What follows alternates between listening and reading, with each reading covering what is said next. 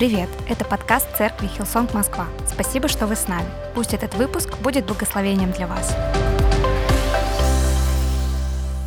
Моя проповедь сегодня называется «Не упусти свое чудо». И если вы читаете блог э, нашей церкви в телеграм-канале, э, ссылка которого, на которой только что тоже была по одному QR-коду, э, я недавно писала там размышление или просто, знаете, небольшую статью, если я могу ее так назвать. Э, она небольшая, но я просто размышляла о следующем году. И э, сейчас этот год заканчивается, и, мне кажется, за этот год, знаете, мы все прожили э, несколько лет. Сюда вместилось несколько лет эмоционально, физически, морально. Возможно, вы молились никогда, как никогда прежде именно в этом году. И он был сложный, и он был был необычный, а, непредсказуемый. И я просто думаю о следующем годе, и я писала этот блог, думая о следующем годе, что бы я хотела себе сказать. И, знаете, я просто размышляла и молилась, и думала, а, что я не хотела бы на следующий год э, писать какие-то планы, как мы, может быть, многие из нас делают, э, но я просто думала, какой я хочу быть, когда я буду заканчивать 23 год, когда будет декабрь 23 года, какой я хочу себя видеть как я хочу прожить этот год. И то, как мы, какие мы получаемся, да, как личности через год, не обязательно зависит от тех выполненных задач или планов, потому что нас не формируют задачи и планы, но мы сами формируем наш характер, мы сами выбираем, как реагировать на разные обстоятельства, которые приходят. Мы сами выбираем, как реагировать на то, когда какие-то планы, они не получаются в силу разных обстоятельств, да, которые от нас могут не зависеть или зависеть. И э, я думала, какой я бы хотела быть через год, в конце 23 года. И знаете, я просто размышляла, если бы у меня была возможность вернуться на год назад, что бы я себе сказала тогда? Вот Аня, которой 33 года в возрасте Христа, моложе. И знаете, когда мы все так смотрели в 2022 год с надеждами, с планами, с ожиданиями, э, с какими-то мечтами, что бы я себе сказала? Первое — это продолжай любить людей, продолжай доверять Богу и слушать Его голос — не бойся. Как э, проповедовал Вадим, мне кажется, мы должны всегда повторять это слово. Не бойся. И вы... Если вы не слышали первую проповедь декабря, вам нужно зайти э, и послушать ее в нашем подкасте. Э, он есть по QR-коду, наш подкаст? Да? Нет? Ладно. Вы пока проверяйте. В Ютубе, да, можно посмотреть в любом случае, да. Э, короче, это слово сезона. Не бойся. Я себе хотела бы сказать, не бойся, храни свое сердце от ненависти, от злости, от тревоги. Цени тех, кто рядом с тобой. Обнимай почаще детей, мужа и чаще им говори, что ты их любишь. Помни, что Иисус с тобой всегда рядом, чтобы утешить, обнять, принять тебя такой, какая ты есть, со всеми твоими чувствами и эмоциями. И я потом размышляла э, на собрании сер, э, «Сердце по дому», которое было у нас в конце декабря, когда, э, точнее, когда мы объявляли сумму пожертвований «Сердце по дому», э, я размышляла, почему-то я вспомнила э, тот момент, когда пять лет назад э, мы с церковью собрали 1 миллион рублей, чуть-чуть больше. И я помню тогда так хорошо свои чувства, когда я просто стояла в изумлении и не могла поверить, что мы это сделали обычные люди, но мы это сделали, мы собрали один миллион, знаете, это такая была жирная черта э, ожиданий, и я просто была так благодарна Богу, что это происходит, и для меня это было такое чудо посреди всего. И что бы я посоветовала себе пять лет назад? Продолжай любить людей, продолжай слушать голос Духа Святого, храни свое сердце, у вас один ребенок, еще будут две дочери, забудь о сне. Или твой самый лучший сон сейчас, потом он вообще практически исчезнет из твоей жизни. Впереди будут сложные годы, но Бог всегда будет с вами. Посреди этих тяжелых лет вы с церковью будете продолжать верить чудо, продолжать строить церковь, продолжать любить людей, продолжать служить людям. Вы соберете рекордные пожертвования для покупки своего первого помещения в Москве. Работай над хорошими привычками, потом ты действительно скажешь спасибо. Услышь меня, Аня, пять лет назад. Э, к сожалению, это невозможно. За следующие пять лет э, произойдет так много чудес, что ты не сможешь их запомнить. Запиши их. Еще много всего. Но теперь, когда мы стоим в преддверии 2023 года, что нас ждет там, за кулисой, за которой никто из нас не может заглянуть? Исайя 9 глава 6 стих написано, «Ибо младенец родился нам, сын дал нам, владычество на раменах его, и нарекут ему имя, чудный, советник, Бог крепкий, Отец вечности, князь мира». И это одно из пророчеств об Иисусе Христе еще за сотни лет до того, как Он родился. И, конечно же, история Иисуса Христа, история рождения Спасителя, она не могла быть обычной. Здесь не написано, что родится сын совершенно обычный. Он, ну, крепкий, но иногда нет. Это был младенец, он был в человеческом теле, но он был чудный, он был советник, Бог крепкий, Отец вечности, князь мира. И его история задолго до его рождения начиналась уже чудесным образом. Э, и, конечно же, Мария забеременела чудесным образом от Духа Святого, не будучи замужем. К нему пришли пастухи, точнее, к ангелы пришли к пастухам, пастухи пришли, ну вы знаете историю, вы были в прошлое воскресенье, я как будто прохожу по всем проповедям декабря. Пастухи пришли к нему, также к Иисусу пришли мудрецы, которые шли с востока долгое время, принесли ему подарки, э, отпраздновали вместе с Марией и Иосифом это чудное рождение, чтобы поздравить младенца. И сейчас я бы хотела перенестись э, в конец Евангелия от Луки. И Луки 23 глава 44 стих. «Было же около шестого часа дня, и сделалась тьма по всей земле до часа девятого, и померкло солнце, и завеса в храме разодралась посредине. Иисус, возгласив громким голосом, сказал, «Отче, в руки Твои предаю Дух мой». И сие сказав, испустил Дух. И знаете, мы читаем это в одной и той же Библии.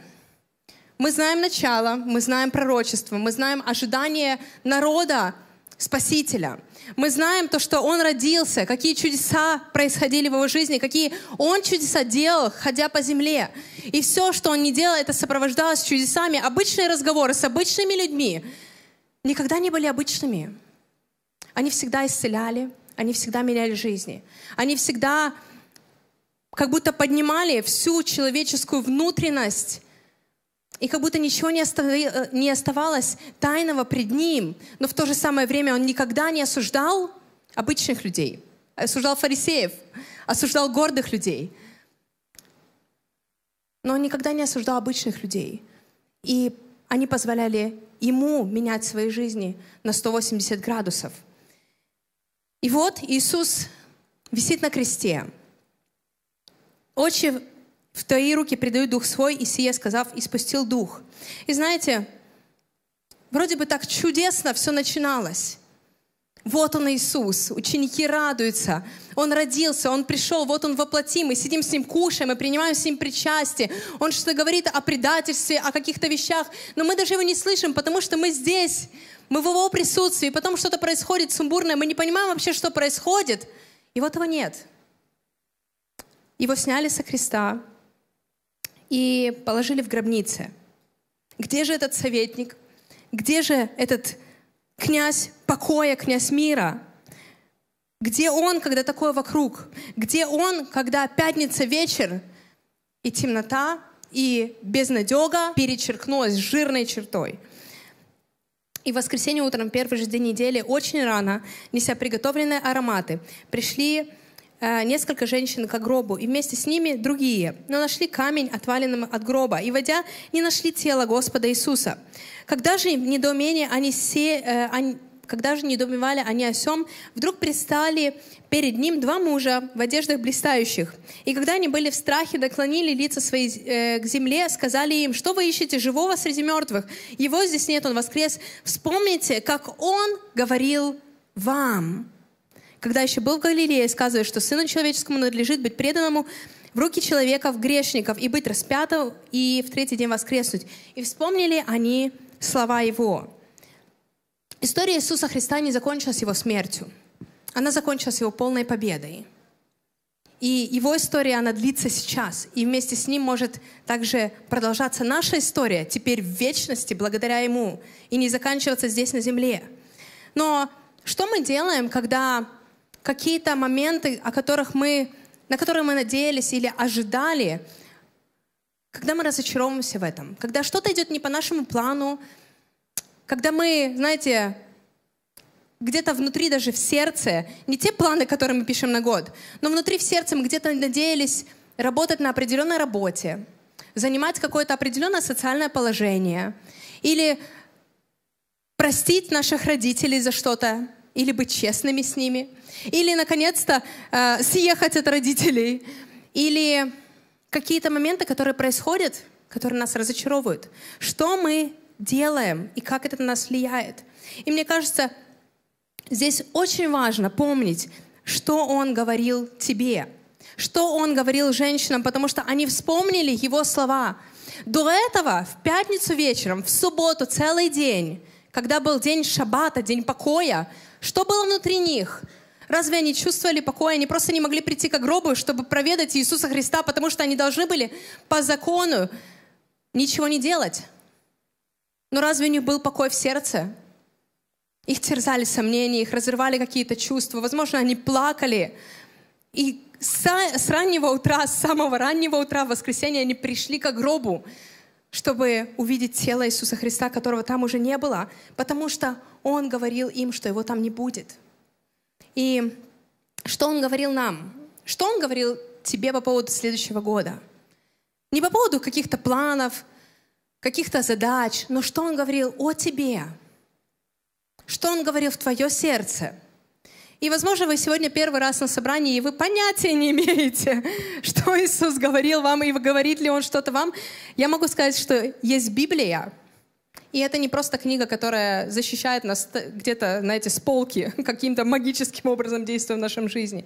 Но это Слово Божье, это послание Иисуса. И там так много сказано про каждого из нас. Она настолько практичная, может быть практичная в книге, в жизни каждого из нас. И это не настольная, это нет, не, на, не, не наполочная книга. Не, в общем, не ставьте ее на полку. Кладите ее перед собой всегда. И вспомнили они его слова. И притча 7 глава, 1-3 стих написано, «Сын мой, храни, и дочь моя, храни слова и повеления мои, береги, соблюдай их мои повеления и будешь жить. Храни мое наставление, как зеницу ока твоего. На пальце навяжи его. Напиши на дощечке сердца. И знаешь, как обручальное кольцо, которое у меня на пальце, которое уже не снимается, э, это не какая-то окова, но это символ того для меня, что мы заключили завет, что я поклялась влюбить его, моего мужа, в горе, в радости, в богатстве, в бедности. Э, куда бы мы ни пошли, я поклялась ему любить его, и также он поклялся мне, и это символ. И также здесь написано, навяжи на пальцы мои обещания, пускай они тебя оберегают, пускай они тебя ведут в самое темное время. Помни, храни их в сердце, храни их, не знаю, на лбу, что угодно сделай, чтобы помнить их в разное время. Потому что знаешь что? Придут разные времена. И я не знаю, что нас ждет в 23 году. И я не буду пророчествовать. Наверное.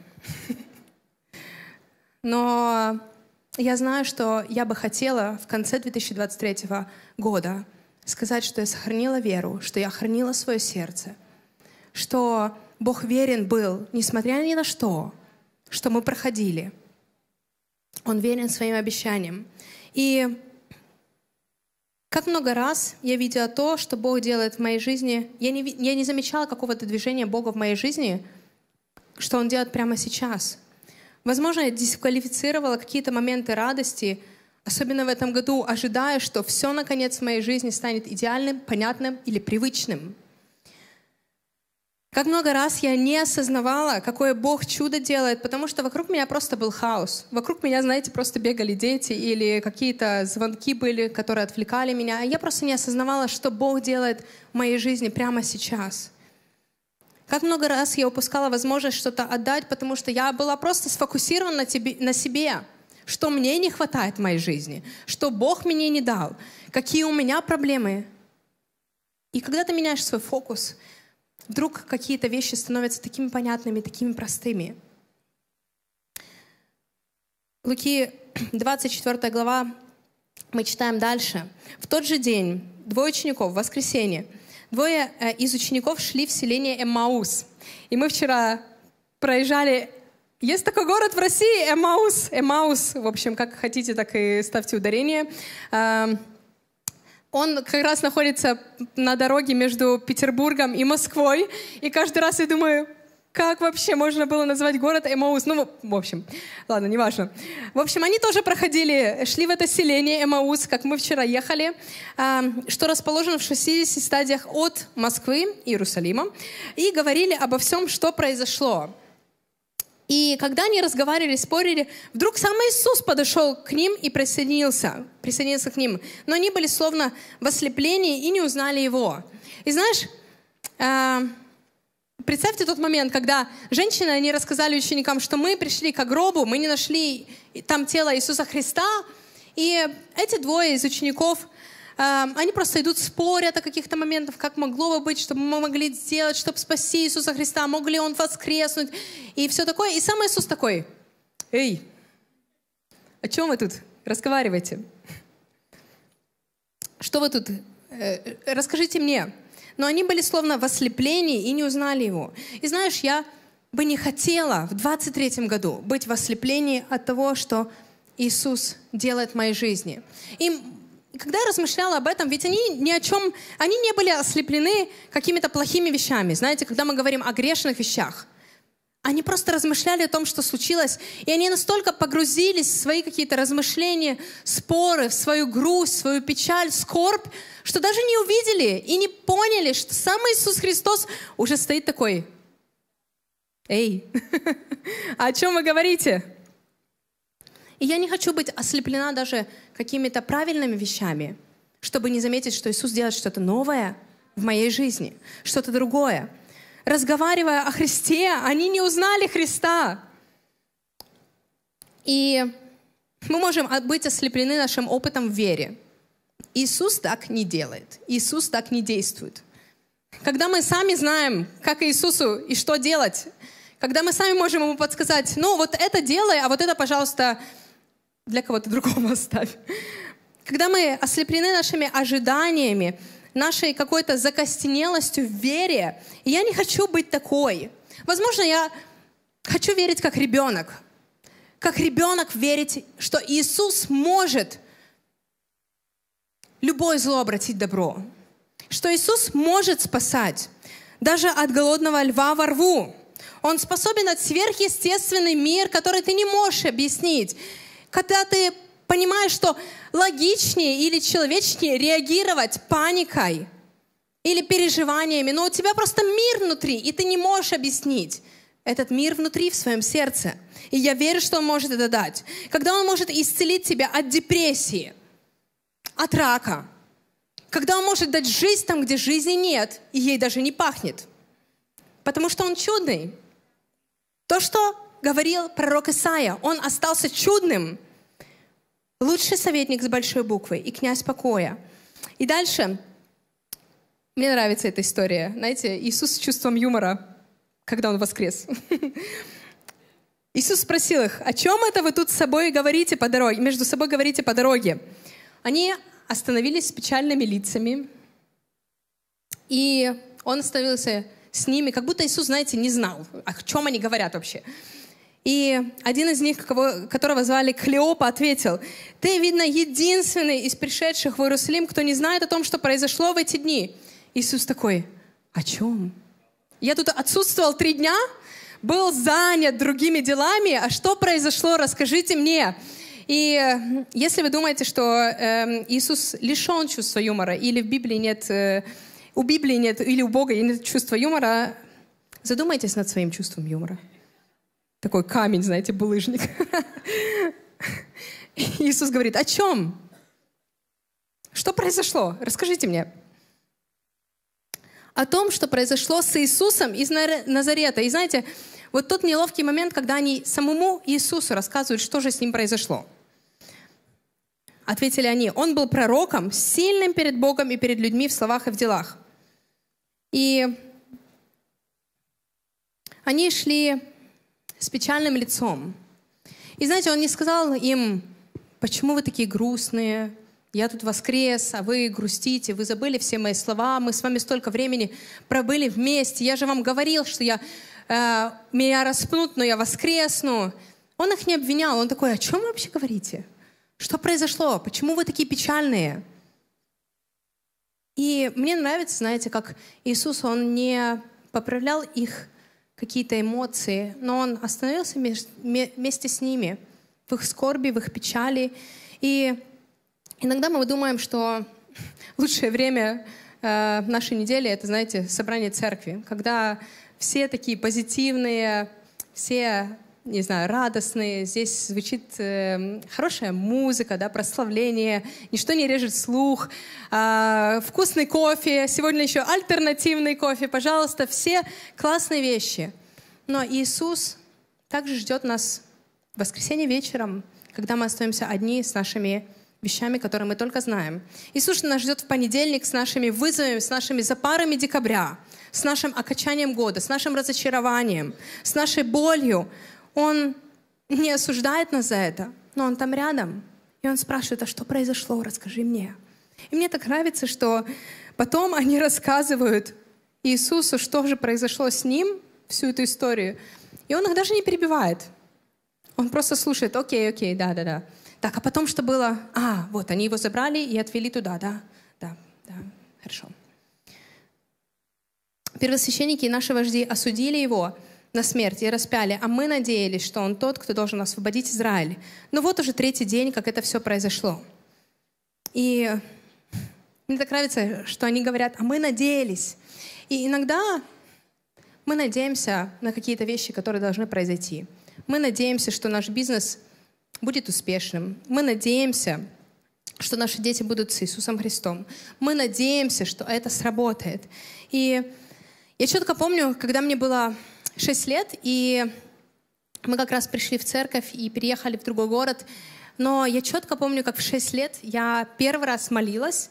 Такой, знаете, серьезной молитву. Я даже помню эм, занавески в комнате, в которой я вот была. Я эм, в моей семье родители, они немного не ладили. В общем, папа остался Короче, сложные 90-е годы. Папа остался в одном городе, мы с мамой и с братом переехали в другой город, потому что ей предложили лучшую работу. И я, знаете, вот переживала об этом как ребенок. И я помню тот момент, когда я просто стала на колени и говорю, Иисус, если ты есть, то пожалуйста, сделай так, чтобы мои родители опять жили вместе, чтобы мы жили как полноценная семья. И я помню, эм, что мне было тяжело. Я, знаете, как, как ребенок переживала, я не знала, что мне делать. Не, не, не звони же папе, папа, приезжай, давайте как-то поговорите. В общем, я сделала то, что могла. Я помолилась Иисусу. И Через несколько лет мы переехали обратно, э, мы жили всей семьей, но когда мне было 12 лет, мои родители э, сказали нам, что они не будут больше жить вместе. И мы могли бы сказать, или я бы могла сказать, знаете, что Иисус не отвечает на мои молитвы. Иисус молчит, Иисус не слышит. Ему молится шестилетняя девочка. Иисус, ты слышишь? Но я понимаю, что в тот момент, когда мне было 12 лет, я была в церкви.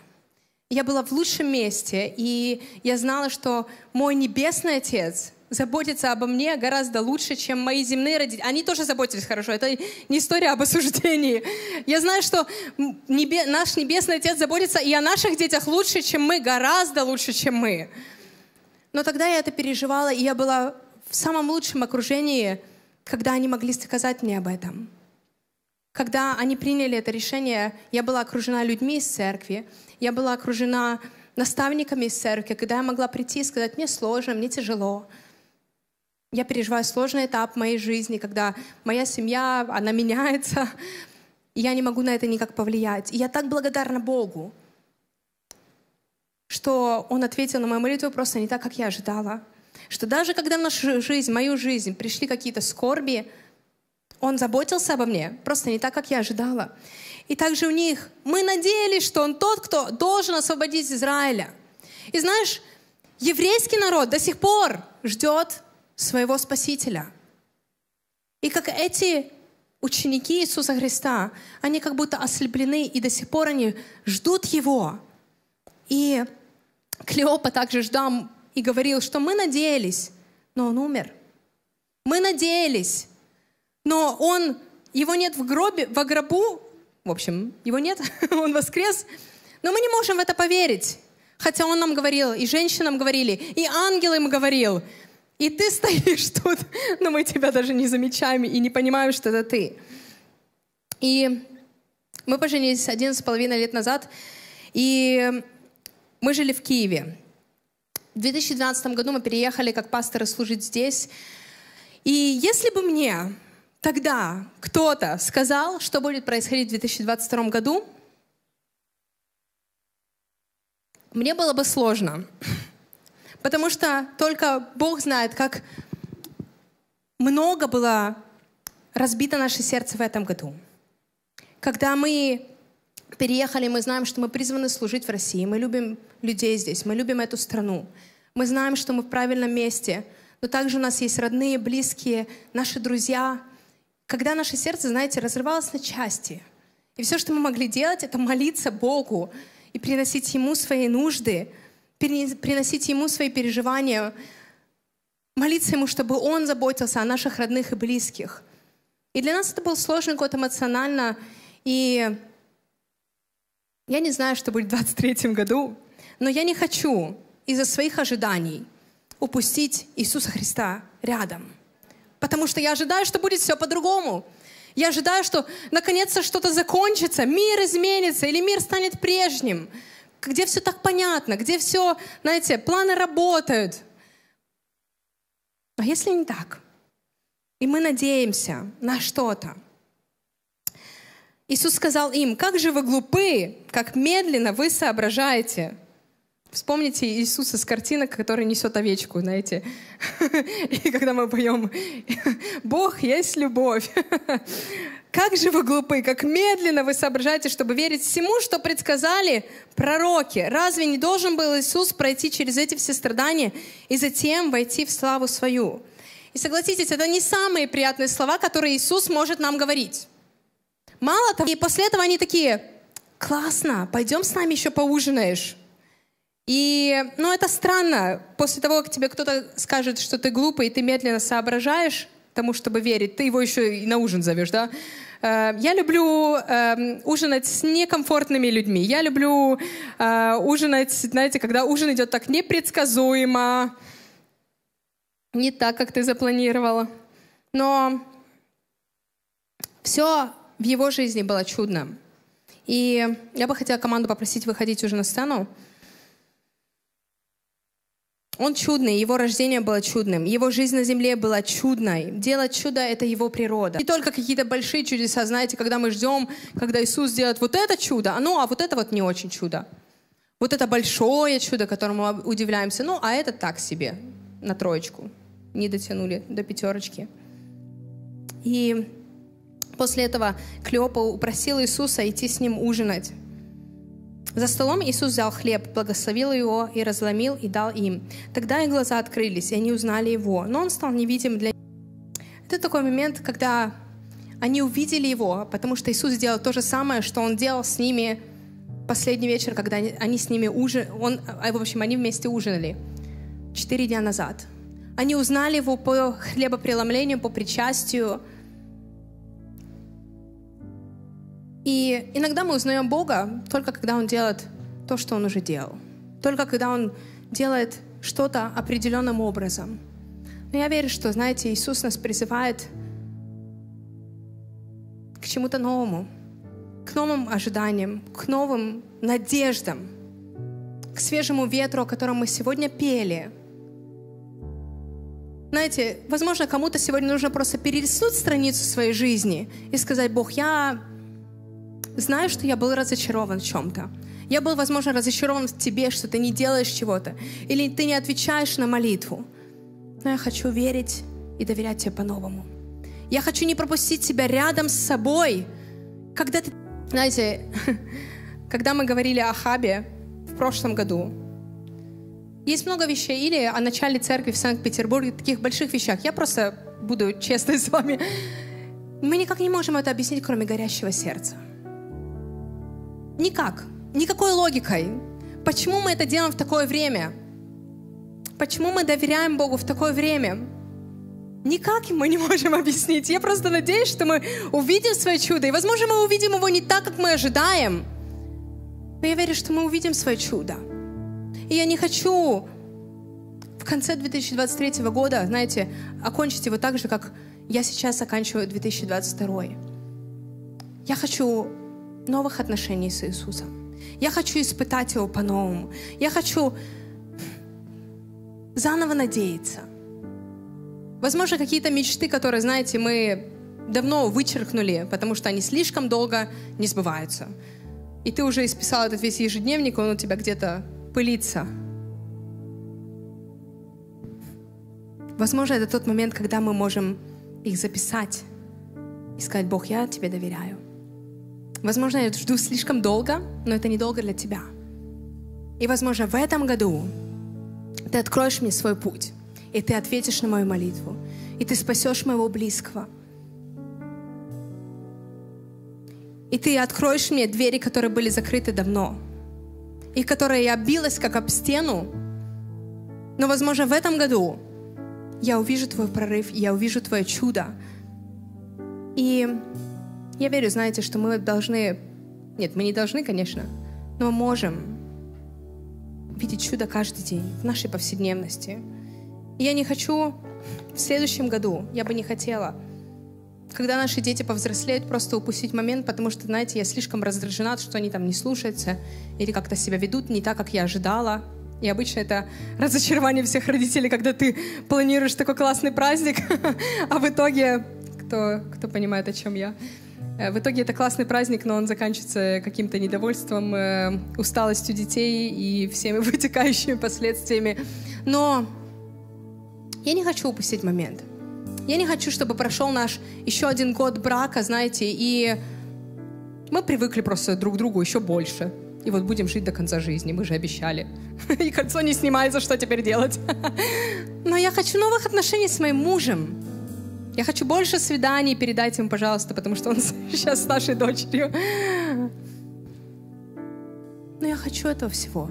Я хочу, чтобы наша церковь, знаете, мы не просто приходили и ожидали что-то в воскресенье, но каждый из нас приходил домой и, сказал, и говорил, Бог, я ожидаю от Тебя завтра, послезавтра.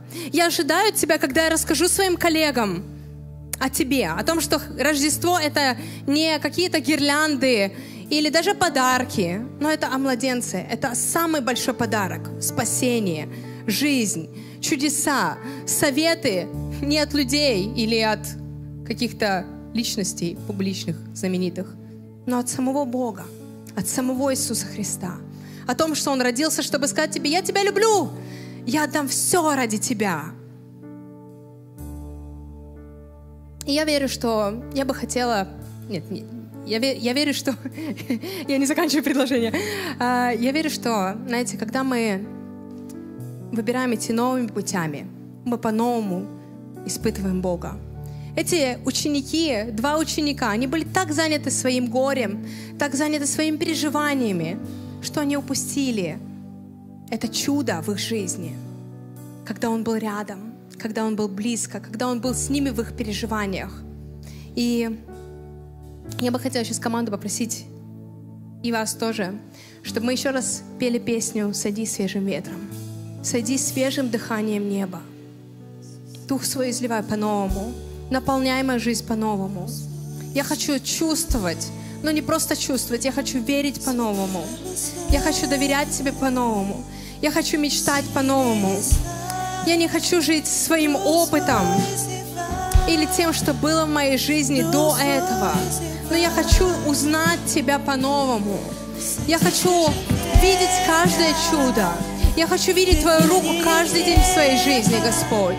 Я хочу видеть благословение на наших семьях, на наших близких. Я хочу видеть чудеса спасения даже самых, самых злых людей, которых мы знаем, что они не могут быть спасены по-человечески, но Ты их любишь. Иисус, молимся Тебе сегодня, Господь, изливай на нас Дух Свой по-новому, Господь. Бог, мы не хотим, не хотим остаться в прошлом, но мы хотим видеть будущее вместе с Тобой, Господь. Иисус, спасибо Тебе за все, что было до этого дня, Господь, в нашей жизни, Иисус. Бог, я прошу, помоги нам не быть ослепленными, Бог, но видеть Тебя, находить Тебя в каждом дне, Господь. Спасибо Тебе. Спасибо, что дослушали выпуск до конца. Если вы хотите узнать больше об Иисусе или о церкви, то можете связаться с нами через наши соцсети. Будьте благословенны!